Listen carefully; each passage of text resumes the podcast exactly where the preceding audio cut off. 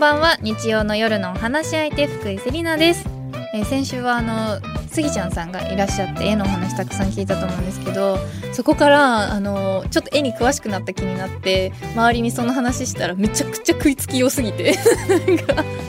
みんな本当にでもどっちかっていうと絵にすっごい興味があるっていうよりは絵の資産形成みたいな絵を資産として購入するっていうことにものすごく興味があるみたいでなんかこうねいい企業で働いてる方とかあの自営業の方とかその話せりちゃん詳しく聞かせてくれないとか言って スギちゃんさん紹介してくれないとか言われてすごいちょっと困りました。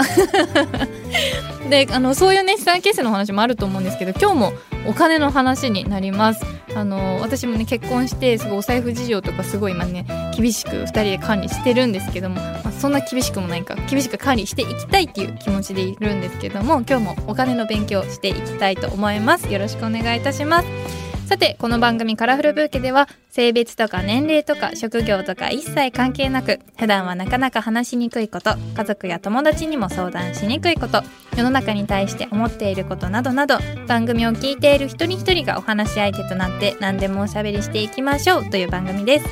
そして今日はこの後すぐお金と幸せについて真面目に考えるファイナンシャルプランナー山崎俊介さんとお待ち合わせしております。皆様お楽しみに。山崎さん東京すり鉢学会道草学会の会員なそうですがこれらはどんなことをする学会なんでしょうか？ななんかいきなりですね。はい。そうなんです。いきなり始まるんです、えーはい。この番組。えっと東京すり鉢学会っていうのは、まあ簡単に言うとブラタモリみたいな感じですかね。あの、はい。タモリさんが高低差がデコボコしてるところを結構楽しんで歩いたりするじゃないですか。ええええであれをブラタモリより前からずっとやってたサークルで。あそうあサークルっていうことは結構大学当時からやってるとかそういうことですか？あ違います。あの社会人のね、社会人になってからいやむしろ平均年齢50歳ぐらい。そうなんですね。えで都内の、はい。例えば私神楽坂に住んでるんですけど、神楽坂っていわゆる神楽坂の入り口の交差点が標高で3メートルぐらいで,、はい。であの坂ずっと登っていくとビルでいうと3階4階ぐらいまで一気に上がってっちゃうんですよね。そうなんですか。でものすごい東京ってちょっとね特別な街なんですよ。そういう、は結構アアップダウンがある街っていうんですかね。でそれを地図を見ながらわざと凸凹してるとこを歩いてみようみたいなのが、まあ、あのすり鉢がこう下って登るみたいなのになぞらえて、すり鉢学会と言ってたら、えーなんか気がついたら大人気になっちゃったっていう感じですね。そうなんですか。でもそういうのは運動目的で来られる方が多いのかそれともその地形を楽しもうっていう気持ちで来られるんですかね。やっぱ地理と歴史ですかうんうね。ん。であとやっぱ建築好きとか、はい。建物がなんか古い建物が好きな人えとか、えええまあそういう人がなんか集まってみんながそれぞれの好きなテーマでワイワイとああしそうなんでながら歩くっていう。すねいやだからこうどういう学会なんだろうと思ってたんですけど今それを聞いてすごく合点がいったのが iPhone ケースが地形の柄されていてかさっき聞いたらこう神楽坂なんですよねそれも。そうなんですよね。はいあの本当にそのままあの地形をはい iPhone ケースにしてて使ってるっていうそうなん。ですよでなんかシールが貼ってあって今日あのお子さん一緒にいらっしゃったのでシール貼られたのかなみたいな感じで思ってたらあの住所っていう 自分の住所っていうそれちょっとびっくりして自分の住所を iPhone ケースで晒してる人ってなかなかいないので そうですね。すごいオープンだなって思いました今日あのお子さんもねお二人一緒に来てもらって ここでね暴れてましたけどね。ちょっとだからあの部屋に入ってこないか心配なんです。はい、もしかしたら今日入ってくるかもしれないですけど、はい一緒に楽しみたいと思います。よろしくお願いします。改めまして福井セリナがお送りしています。文化放送カラフルブーケ今日のお話し相手はお金と幸せについて真面目に考えるファイナンシャルプランナー山崎俊介さんです。よろしくお願いいたします。はい、よろしくお願いします。ぜひ今日はもうたくさん聞きたいこと山ほどありますね。それこそあのお金がたくさんあってもこう1億円であなんか幸福度が頭打ちになるみたいなお話も聞いたことありますしそういうお金の使い方についてたくさんお伺いしたいと思います。えまず改めて山崎さんのプロフィールを簡単にご紹介させていただきます。1972年生まれの山崎さん。中央大学法学部を卒業後企業年金研究所などを経て独立。ネット連載を月に10本以上抱える売れっ子ファイナンシャルプランナーで分かりやすさと親しみやすさユニークな視点に定評がありお金の知恵を持つことが個人を守る力になると考え日々執筆や講演活動を行っています。ということで10本以上抱えられてるんですね。ものすごい大変じゃないですか。まあ大体毎日どっかで締め切りが来るっていう感じなので。辛い。それめちゃくちゃ辛くないですか？でまたあのセミナーの講演があったり、はい。書籍の執筆があったりっていう感じなのでまあ忙しく大変な日々ですいね。やそうですよね。いやその山崎さんなんですが、まあ、お金にまつわるお仕事されてるということでこう年金とかそもそもそういうお金に関するお仕事に興味を持ったきっかけは何だったんでしょうか？先ほどプロフィールで企業年金研究所っていう名前が出ましたけれども、はい。あの就職氷河期の中でもうたまたまご縁があったのがここだった。でそこがですね、ええ。まあ、あの退職金企業年金あるいはあの国の年金制度についてですね、はい。い、ろいろとあの取り組みをしている会社さんで、はい。まあたまたま入ったところが私の一生のテーマを見つけてくれたっていう、まあご縁ですね。いやまさに運命なのかなっていうふうに思うんですけどもちなみにものすっごい私が気になってるのが私たち年金もらえるのか疑惑っていうのがすごい気になっていてまさにそういうはいテーマ化があのお仕事なんですよね。えーすんごい気になってるんですけどまあ40年前もはい年金破綻するってみんな言ってたんですよ。えそうなんですでか20年前とか10年前もよ言われましたよね。はいはいである人は2020年代に国の年金の積立金はゼロになるって書いたんですよ。本当に本屋で売ってたんですね。ねで今実際どうかったら200兆円あるんですよ。めっちゃあるありますあります。で世界中で200兆円持ってる国なんて、うん日本とアメリカしかないんですよ。あアメリカはもっと持ってますけどね。日本ってすごいですでね実は結構すごいんですよ。はいでなんだかんだ言って少子高齢化になっても、うんまた日本人って結構65歳でも70歳でも元気な人って働いたりするじゃないいですか。や本当にそうですねでやっぱりそうやって社会はちゃんとあの動いていきますから、うんそんな簡単になんか年金だけ潰れるっていう心配ははいまあないんじゃないかなと。まあでもなんとなくみんなどうせ潰れるんでしょって思ってるのが、はまあちょっと残念ではありますいやね。なんかこう潰れないにしろなんかもらえるとしても下がってくるみたいなのはあるんですかね？下がるは下がりますね。まあ、例えば同じ65歳の人の、えー、と年金というのはちょっとずつ下がっていくと。はいだから例えばじゃあそうじゃんその時に67歳まで働いてうん年金をもらうことにすれば、今よりも増やしてあげますよって制度もあるんですね。ええええ別にええ10年後も20年後も65歳からもらおうとするからはい。下がっちゃうんですけど、ええええ。でもだってその頃には寿命ももっと伸びるわけじゃないそうでか。ですすよね。健康寿命も上がってるかもしれないうんなのにずっと65歳でもらおうとするから、はい。それは下げなきゃバランスが取れないわけですよ。そういうただ下げてるわけじゃなくってそういう寿命とのバランスを取ってるんですね。みたいなこともやっぱりいろいろ計算をしてるんですよね。でで一方でぱり遅くもらい始める人には、はい。年金少し多くしてあげますよって仕組みもあって、うんうん。はい。で今の計算だと67歳あるいは8歳からもらえば、まあ、あのこれから減らしていく分ぐらいはもう一回ちゃんと増やしてあげますよとはい。いうことも言ってたりするんですよね。ああそうなんですね。そう考えたらそんなに不利じゃないというかななんて言うんだろう。悪くないのかなって思い始めました今年金あがの日本の年金制度はよく頑張ってると私は思いますね。うん。世界的には。今フランスとかもう年金改正で、はい。あの大騒ぎになっててストが起きてたりするんですけどそうもなんですか？でもようやく年金をあの数歳引き上げるとかってことではい。大騒ぎになってたりしますね。へー。まあでも世界中やっぱりみんな年金は不安を抱えているし、はい。やっぱり見直しをしようとすると、まあ、どこの国でもやっぱ反対をする人は出るんだなというか、はい。ただやっぱりやらなきゃいけない見直しを粛々とやっていかないと、うん。やっぱり制度は維持できないってことは言えますよね。いやーいきなり勉強になりますね。こう年金が下がってく下がってくって言われるとこうなんて言うんだろう。あんまりお金を使わないようにしようとか経済回せないわみたいな感じの悲しい気持ちになってくるんですけどそういう寿命とかとリンクしてただただ渡さないだけじゃなくってこうそういう健康寿命とかも考慮して考えられてるっていうふうに思うとあ頑張ってくださってるんだなむしろっていうちょっと希望が起きました。ね結。構みんな長く年金もらってますね。うんうん。あの国民年金って制度ってできたばっかりの時って、はい。男性の平均寿命が65歳か67歳かの時代に65歳からもらい始める制度ですってスタートしてんですよ。え？で今今でも 今でも計日本人の寿命ははい。20年以上長いわけですよね、はい。だからやっぱり当時は平均寿命より長生きした人に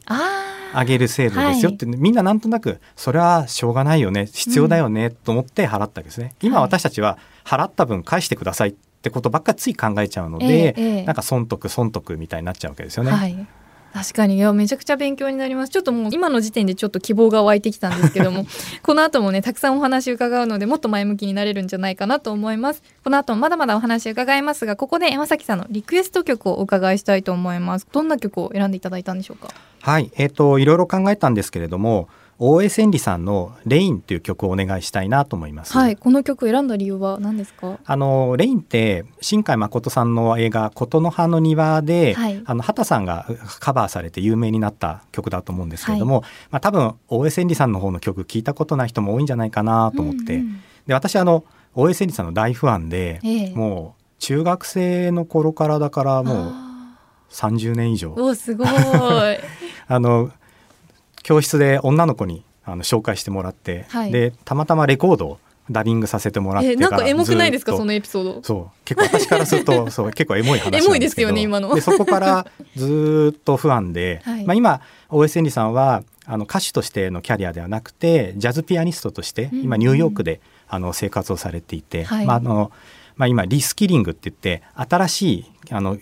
スキルを学び直して新しいキャリアを作るっていうのが注目されてるんですけど、えー、まさにもう60前でもう一回大学に入ってわ憧れちゃいますね。あのすごい大好きなんですよね。と、はい、いうことで、まあ、あの曲をあの取り上げさせていただきます。はいお願いします福井セリナがお送りしています文化放送カラフルブーケ。引き続きファイナンシャルプランナーの山崎俊介さんにお話を伺います。よろしくお願いいたします。はいよろしくお願いいたします、えー、私事なんですが先日結婚いたしまして。あおめでとうございます。ありがとうございます。あの共働きになったわけなんですけどもこうお金に対する考え方が本当にもうガラって変わったんですね。なので山崎さんの著書共働き夫婦お金の教科書を読ませていただいたんですけどもこの今回はなぜ共働きにテーマを絞ったお金の本を書こうと思ったのかっていうのがすごく気になったんですがいかがですか？えーと、まずやっぱり今までのお金の,、まあ、あのマネープランの本って、はい、大体あの会社員と専業主婦みたいなモデルで書かれてることがやっぱ多かったんですね。えーえーはい、で実態はじゃあどうかというと、うん、まああの昭和の終わりぐらいまではそうだったんですけど、うん、今平成って実は共働きと片働きいわゆる専業主婦の世帯がほとんどトントンになって同じぐらいになった時代なんですよ。はい、それが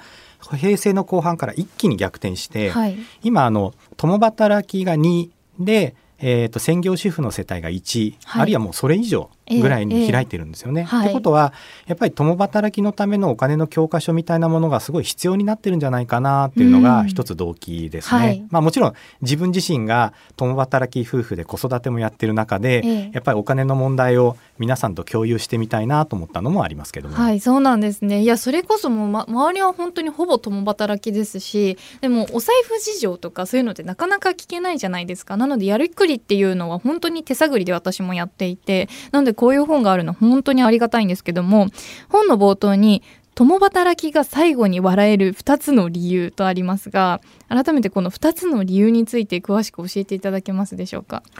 えーと、この本で特にあの強調しているのはぜひあの正社員の共働きで頑張って働き続けてほしいっていうメッセージなんですよね。ええ、ででそうするとですね本当にあの共働きって大変なんですよ。もうとにかくあの、うん仕事は大変だし、はい、あのそれで慌てて帰ってきて保育園にお迎えに行ってご飯作って、うんはい、でちょっと大きくなった今度は楽になるかとか勉強の相手もしてあげなきゃいけないとかね、はい、なってきてもうずっと大変だと思うんですよ。で多分喧嘩もたくさんすると思うんですね。うん、でもあのそうやっていつも大変だ大変だってやりくりしていく中で実はあの最後に笑えるっていうのが、まあ、あのメッセージとして伝えたいなと思っていて、はい、まあ、それは何かというと老後ですね、うん、まあ、子供は社会人になって巣立っていったと。で仕事もまあ定年の年齢まで来て、まあ、年金をもらう年になったと、はい、でなった時にですねまずあの夫婦がそれぞれ厚生年金をもらえると。でこれあの今までのモデルは1人しか厚生年金もらってなくて1人は専業主婦だったので、はいうん、年金額全体でいうと2人分の厚生年金もらうだけで年間であのモデルにもよるんですけど560万以上年収が増えるんですね、えー、老後に使えるお金が増えてくると。えー、で一時期あの老後に2000万円問題ってありましたよね。ね。で2000万円なんて貯められないってまあよく言うだけなんですけども、うん、退職金。はい、定年退職まで会社に勤めたら会社から退職金がまとまったお金としてもらえるわけなんですけども、はい、これも2人分もらえちゃうわけですよね。ええ、で今まで片働きのモデルだったんで1人の厚生年金と1人の退職金でこれからの20年30年老後は大変だってこうずっと考えてたわけですよ。ええ。でも2人で2つ2つもらっていけばですね、うんうん。これ結構老後がいきなりバラ色にそう開いてくると。ですよね。倍になるわけですもんねでもそのためには仕事辞めちゃいけないわけですね。はい。だってあの退職金欲しかったら、うん。やっぱり辞めないで働き続けなければいけないはい。ですし、あと厚生年金って保険料払った人にやっぱり年金がもらえる仕組みなので、はい。やっぱり給与明細見るとすごい引かれてて、ね。こんなに引かれんの？って思うんですけども、うん。それはなんだかんだ言って老後にもらうお金のまあ軍資金になってるとはい。思ってほしいんですよね、うんうん。だからまあやっぱり共働き夫婦が苦労して20年30年やってきたら最後の20年は楽しく笑って過ごしましょうよと、はいそれができるんですよってことが、まあ、伝えたかったメッセージの一つという感じですね。ええええいややっぱりそのなんていうんですか退職金っていうのがこう今って転職したりとか、まあ、途中で自営になったりフリーランスになったりっていうのはすごくこう多い事例だと思うんですけどやっぱりこうフリーランスに転身したりとか自営に行くのはちょっとリスキーというか正社員の方がいいっていう感じなんですかね？まあ、あのきちんとキャリアを自分なりにデザインできる方はフリーランスあるいは独立開業するというのはありだと思います。まあ、はい私自身も30歳で自分のオフィス構えることになってしまって。確かにそうですよね。まあ私はもうちょっと会社員やりたかったんですけど まあ、いろんな事情がある中で、はい。思ったより早く、まあ、なって、ええまあで、ええ。でもやっぱり苦労し続きますね。うん。まああの一人でやっぱりね全てのやりくりをしなきゃいけない問題っていうか、よね。まあ、例えば今ので言うと共働きだったら例えば1人はチャレンジしてみて、うん一1人は会社員を続けるとかって言って2人が働き方をシェアしてもいいと思うんですよ。ええええまあ、1人の分の退職金と厚生年金の権利は残しといて、はい。1人はもしかしたら今よりも年収が倍になるかもしれないはい。あのフリーランスのチャレンジをしてみようとか、ええ。まあ、そうやって2人が組み合わせてみるなんていうのも、まあ、共働きの働き方としてはあっていいのかなと思いますね。いやそうなるとこうすごくワクワクするというかどっちもこう正社員から離れられないってなるとちょっと自由度が下がったように見える人もいると思うんですよ。でも確かに片方じゃあそれがあるからっていうので片方がチャレンジできるってなったらそれもそれですごくいいですよね。転職とかもそうだと思うんですよね。うんうん。例えばあの2人で一緒に転職すると新しい職場ってストレスじゃないですか。はいそうですよね。でやっぱり大変なことも多いので、うん。あの転職活動を、まあ、キャリアアップするときに、はい。順番に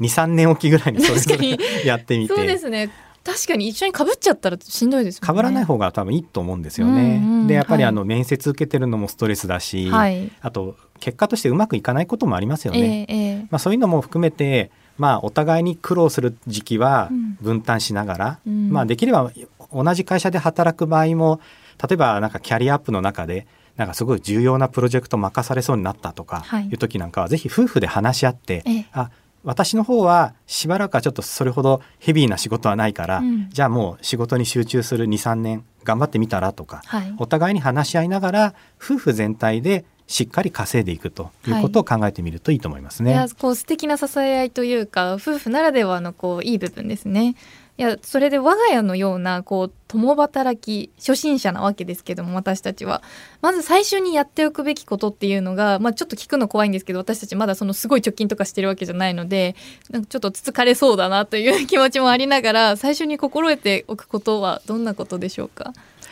やっぱりお金の管理をはい。はっきりさせておくっていうことだと思うんですね。ええええであのええ。今あの男性も女性も働いてることが多い結婚する前にそれぞれがですね。ででお付き合いしてる時って、まあ、それぞれがお金出し合ってて、はい。まあ相手の年収とかなかなか聞かないことも多いですよね。ああ確かに。で,、うん。で結婚した後もそれぞれがそれあのそれなりの年収持ってると、はい。なんとなくシェアしながらですね、うん。やりくりしちゃうんですね。あそでうなんですね。なんとなくまた回っちゃったりするので,、はいはいでそうするとじゃあ例えば5年後に子供欲しいねとか、はい。10年後にお家買いたいねとか、うん。あるいは2人でこれからの人生どうするのかとかって考えた時には、はい。本当は一体としてお金のことを考えていかなきゃいけないわけなんで、はい。まあ夫婦のお金の見える化共有することをできるだけ早い時にやっていただきたいと思いますね。そうなんですねいや今ちょっと良かったなって思ったのが、まあ、私がちょっとがめついのかもしれないんですけど思いっきりあの全部年収をさらけ出してくれないんだったら私は結婚できないみたいな感じだったんですよ。すごい。いやでもね 本当はそれぐらいやっぱり言うべきだと思うんですよね。いやそうですねなんか開けてみたらそれこそちょっと借金があったとかそうなると結構大変じゃないですか。で何にお金を使ってるのかとかすごい支出が多い人とかでも困りますしそういうの聞いてからじゃないと結婚怖いなと思って結構がみつく聞いてたんですね。でも確かに周りでそういうふうにこう全部出せみたいに言ってる人はいないかもしれないです。やっぱりこれ国民性なんですかね。あんまりこう財布事情は人に聞かないみたいな。まあやっぱり友人やねあの職場とかで同僚との話はしにくいテーマだと思うんで、はい、でも夫婦はやっぱり考えなきゃいけないですよね。で、ね、場合によってはそれぞれの両親の状況がどうなのかみたいなことも本来はやっぱり共有しておくべき情報だと思うんですよね。はい、まあ、いずれにせよ少なくともそれぞれの年収はやっぱお互いが知っておくべきだし、ええ、そこから、まあ、例えば将来に向けてどれくらい貯金をしていこうかみたいなことを、やっぱり決めていかなきゃいけないと思いますね。確かにもうそれってもうなんか一回貯金の話しだしたらいろいろ冷静に考えたらめちゃくちゃかかるじゃないですか。なのでまだこういくら貯めようっていうのを決めるのが怖くてその話をすごく先延ばしにしてます今。でもね先延ばしが良くないんですよ。ですよね。もう絶対そうだと思うんですけど。結婚した最初の頃だとまあ、ある意味喧嘩してもまだ仲直りしやすいじゃないですか、はいはい、これが23年経って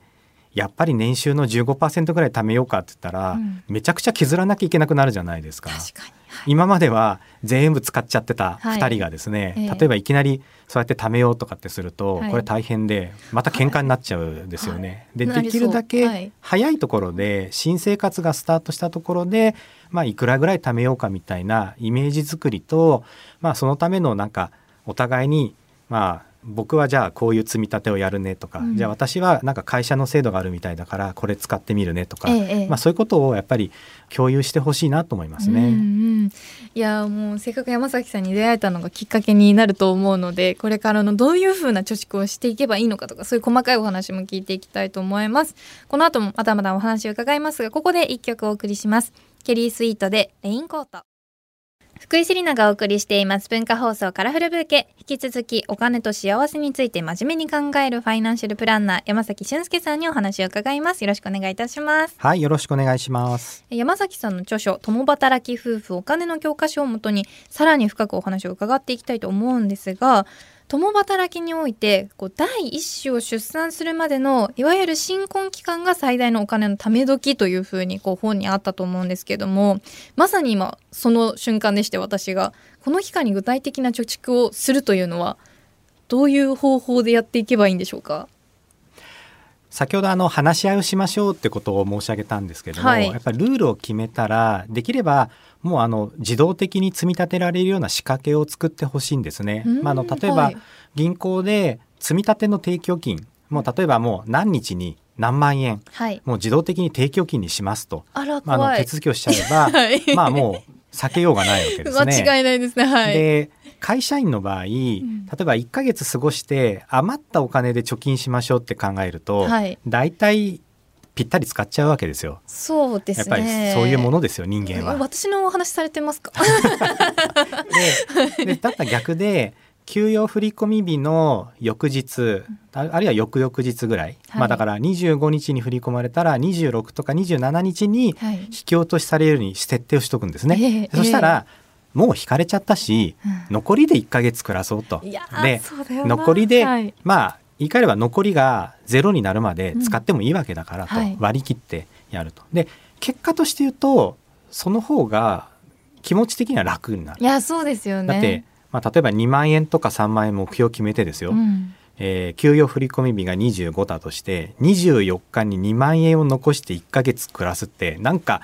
いやそこにあるのに使いたいってなるじゃないですか。うん、そうですね。それで使っちゃってる気がします。はい、うん、でやっぱりまあいいよねってなっちゃうとずるずるとなるわけなので、はいうんうん、まああの例えば定期預金だったら銀行で積み立ての定期預金、はい、であるいはあの会社がですね財形貯蓄制度っていうのを導入してたりすると、ええ、あの給料振り込まれる段階で銀行にですねもう強制積み立てをあやってくれるね。会社側がもうやってくれる仕組みもあるんですね。はい。であるいは、まあ、あの投資をしたいっていう方であれば、うん。積み立ての投資信託みたいな方法があるので、最近だと積み立て NISA とかは流行ってますけどそうですまさに積み立て NISA は積み立ての投資信託をする仕組みで、はい。さらに税制優遇があるということなんですけれども、はい。まあ、そういった仕組みをですねもう自分に仕掛けておいて、うん。いやもう2万円積み立てると決めちゃったんだとか、はい。いや私は1万円だとかで、まあ、お互いに決めて手続きをすれば逆に言えばお互いの相手のことを監視しなくてもいいわけですよね。はい。まあ、相手もだって絶対やってるはずだと、うんうん。解約しなければ。ね隠れて解約してない限りは。ってことですけれども。大問題ですけどもねそんなことでこれがなんかお互いに余裕がある時は貯めようよとかってやっちゃうとはい。ずっと余裕がないと、そうですよね。常に、まあ、使えるんだったら使いたいっていうのが人間ですもんね。そうなんですね。はい。でやっぱねあのお子さん生まれるともう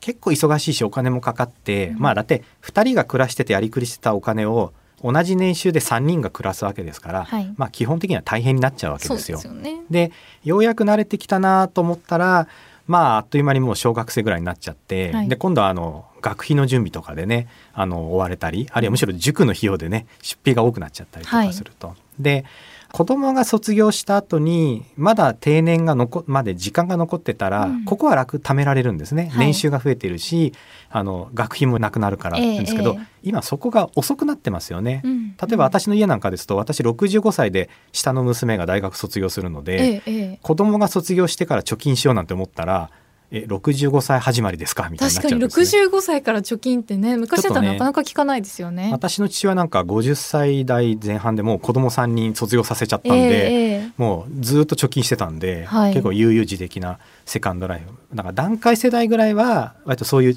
後で貯めてもよかったんですね。えはい、でも私たちの世代はそうもいかないと、うん、で年齢が上がってきてますもんねお子さんを産む。であと早く貯めておくってことは結果としてはとなかなか子供できないねってなった時うのん妊活にも使えるってことあると思うんですえね。えええやっぱそこは妊活を考えなきゃいけないなと思った時に慌ててお金を貯めても結構大変なんですよ。確かに。例えばお金がないからちょっとあの妊活を半年ストップしようとか、はい。でもそうすると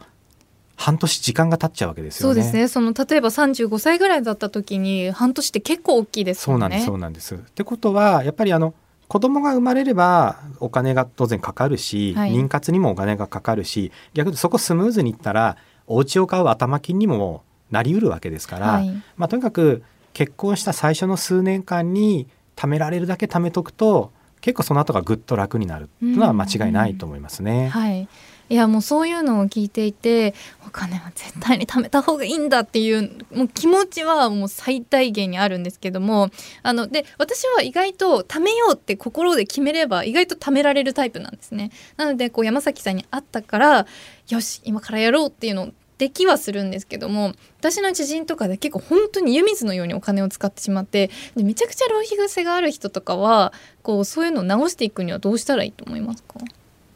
まあでもやっぱ本当家計を見える化させていくことにつきますよね。うんうんで例えばあの家計簿のアプリがあって、はい。であのアプリに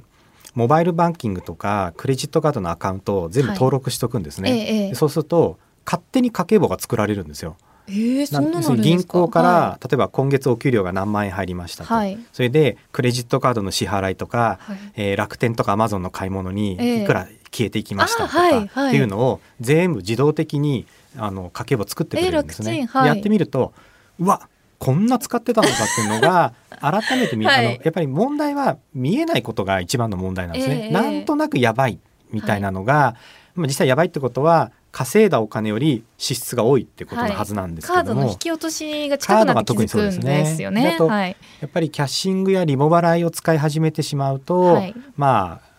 隠れた借金が気がつけば膨らんでいくみたいな恐れもあって、やっぱそういうものは見える化していかないと、うんやっぱり問題意識がまず芽生えないっていう、はいそういう意味ではやっぱりあのおすすめとしては家計簿アプリをセットしてみたらどうかなというのはよくうんうんお話ししますねわ。かりました。ありがとうございます。ちょっと友人に厳しく言っておきます。あのね、家計簿つけなさいって言ったらいやそんなの面倒くさいだから嫌だって絶対なるじゃないですか。ええそうです。確かにそうですね。アプリで勝手に作ってくれるからって言えば、うん気持ち的にはちょっと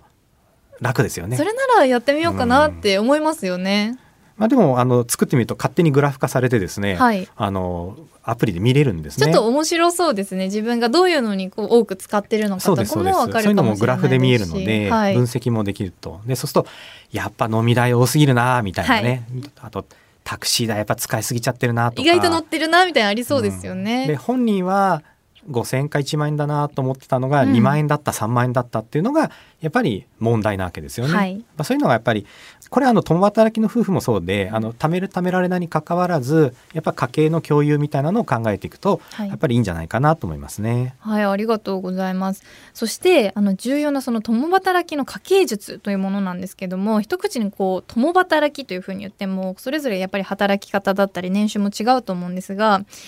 結婚して最初にこう物議を醸したのが、ズバリこのお財布は別々の方がいいのか、一つにした方がいいのかっていうので、私もすごく彼とめちゃくちゃ話し合ったんですよ。これって実際どっちの方がいいんですかね？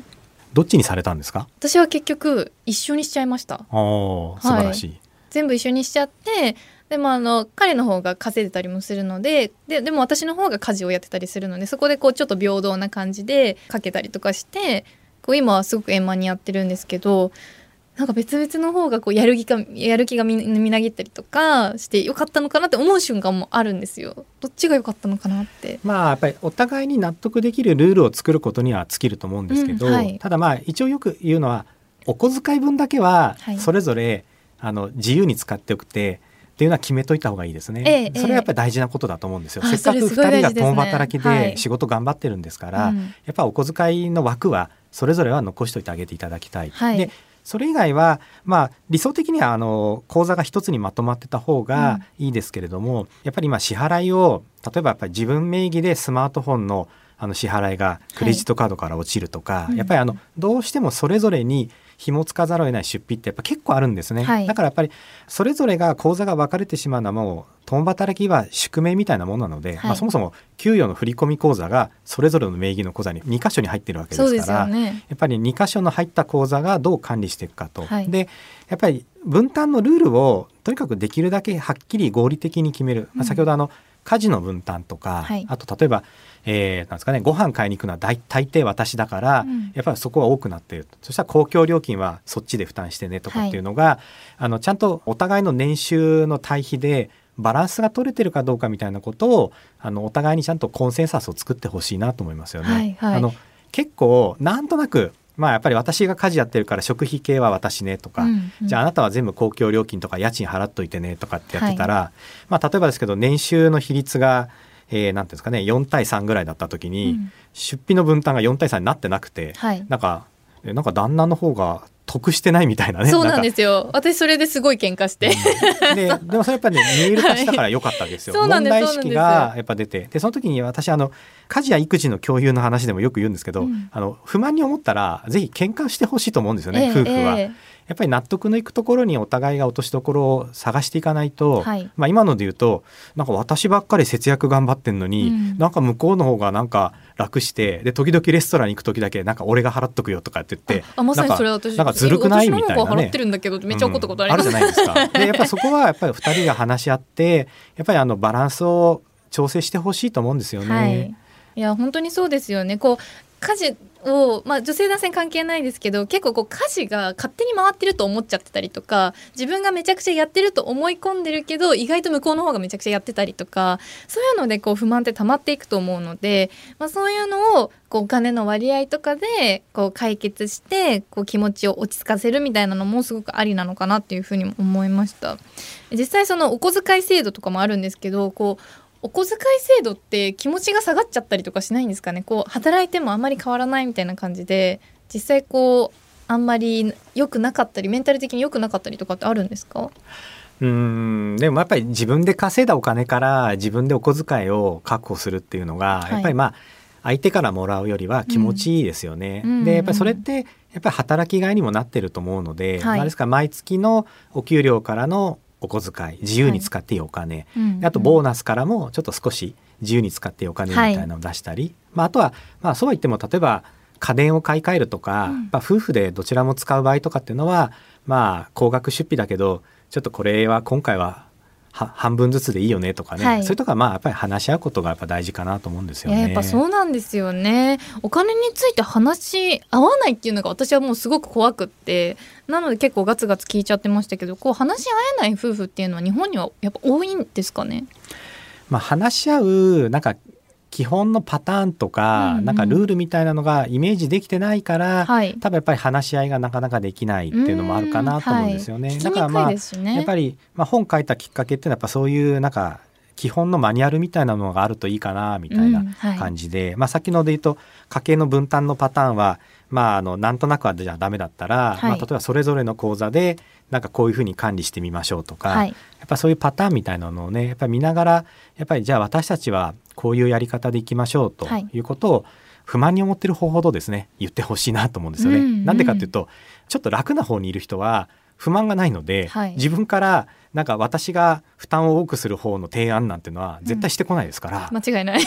だからやっぱね不満に思う方で、はい。やっぱ現実問題としては大抵の場合これは女性側が不満が多いはずなので、はい家事とか育児とやっぱり仕事で稼いでるバランスで考えると、うんまあ、例えばですけど年収の比率と家事や育児のバランスが取れてるかと大体バランス取れてなくて、うん女性の方が大変なわけですよね。はいまあ、例えば、えーまあ、そうですね年収が仮にですけど夫婦が64で夫の方がまあ稼いではいると。うんうんでじゃあ理屈上46で夫は4割家事や育児してくれてもおかしくないはい理屈としてはね。はいですけど40%家事や育児してる男性ってそんないないですよね。そうなんですよね。であの、まあ、実際これやっぱあのいろんな統計調査なんか見ててもそうなんですよ。はい。あのででも男性にアンケート取ると「いや僕結構頑張ってます」って回答が出たりするんで、うんうんやっぱり意識と現実のギャップ、はい。でそれが大変な方である、まあ、多くの場合は女性の側に来てるので、はい。やっぱりなんか不満があったらもうとにかく話し合うということが、まあ、時々私はブチ切れていいですからと言うんですけど 喧嘩しましょうよと。そうですね、ありがとうございます。この後もまだまだお話伺うんですがここで一曲お送りします。愛子で荒れた唇は恋をなくす。福井セリナがお送りしています。文化放送カラフルブーケ。引き続きファイナンシャルプランナーの山崎俊介さんにお話を伺います。よろしくお願いいたします。はいよろしくお願いします。さてここからはトレンドブーケです。世の中を明るく彩る最新のトピックスをご紹介いたします。今回のトレンドキーワードは日本版ファイヤーですえファイヤーとは2010年頃からアメリカの若者の間でブームとなった言葉でざっくり言えば経済的に自立した状態で早期退職をすることということなんですが日本でもここ数年話題になっていて山崎さんも普通の会社員でもできる日本版ファイヤー超入門という著書を出されています。いやもう FIRE というのはもう会社員やこう今働いている私たちにもとても憧れの言葉だと思うんですけどももう早速ですがこの日本版 FIRE っていうのはアメリカ版とは違うんでしょうか？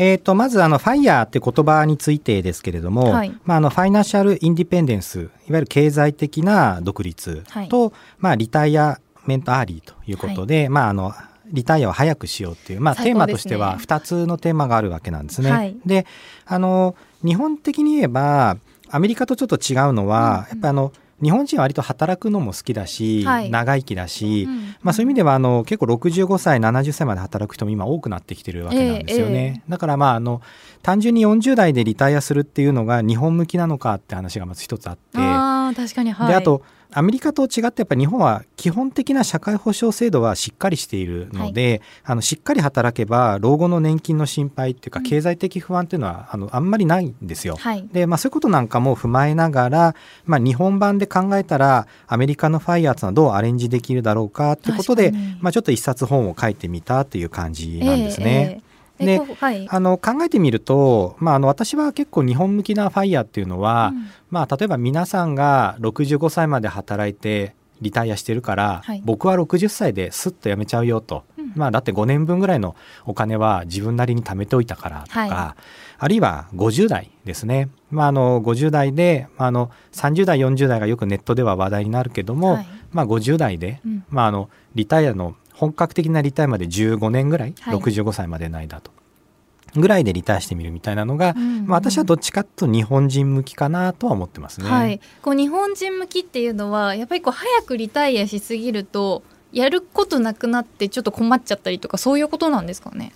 あのまあ、いくつかの理由があって、はい。日本であの、まあ、例えば今よく言われるのは、うん。400万円を25年分ぐらい貯めて、はい。まあ、約1億円貯めたらファイヤーの、まあ、いわゆるロールモデルだとこうはい。言われるんですけども、1億円貯めようとするともう20代の早期に年収1000万円を突破して、ええ。でも年収の半分以上貯金して、はい。で天才じゃないですかさらに運用はできればは8%ぐらい毎年回したいと、はい。であの国の年金運用の倍ぐらいの成績を、ええええ。でそれ結構大変なハードモードで。そうですよね。でただそうじゃないと、まあ、そこまで無理はしなくても、えー50歳とかまさに60歳をモデルにいけば普通の会社員でも無理ではないというところが、まあ、私的にはおすすめかなと思ってはいますええね。ええなんかこうファイヤーって聞くと若いうちからもう自由にしてられるのがもう正義なんだみたいな感じでイメージ持ちがちですけど5年早く10年早くみたいなこう現実的なところを狙うっていうのもあるんですね。いやすごく勉で強あとやっぱり。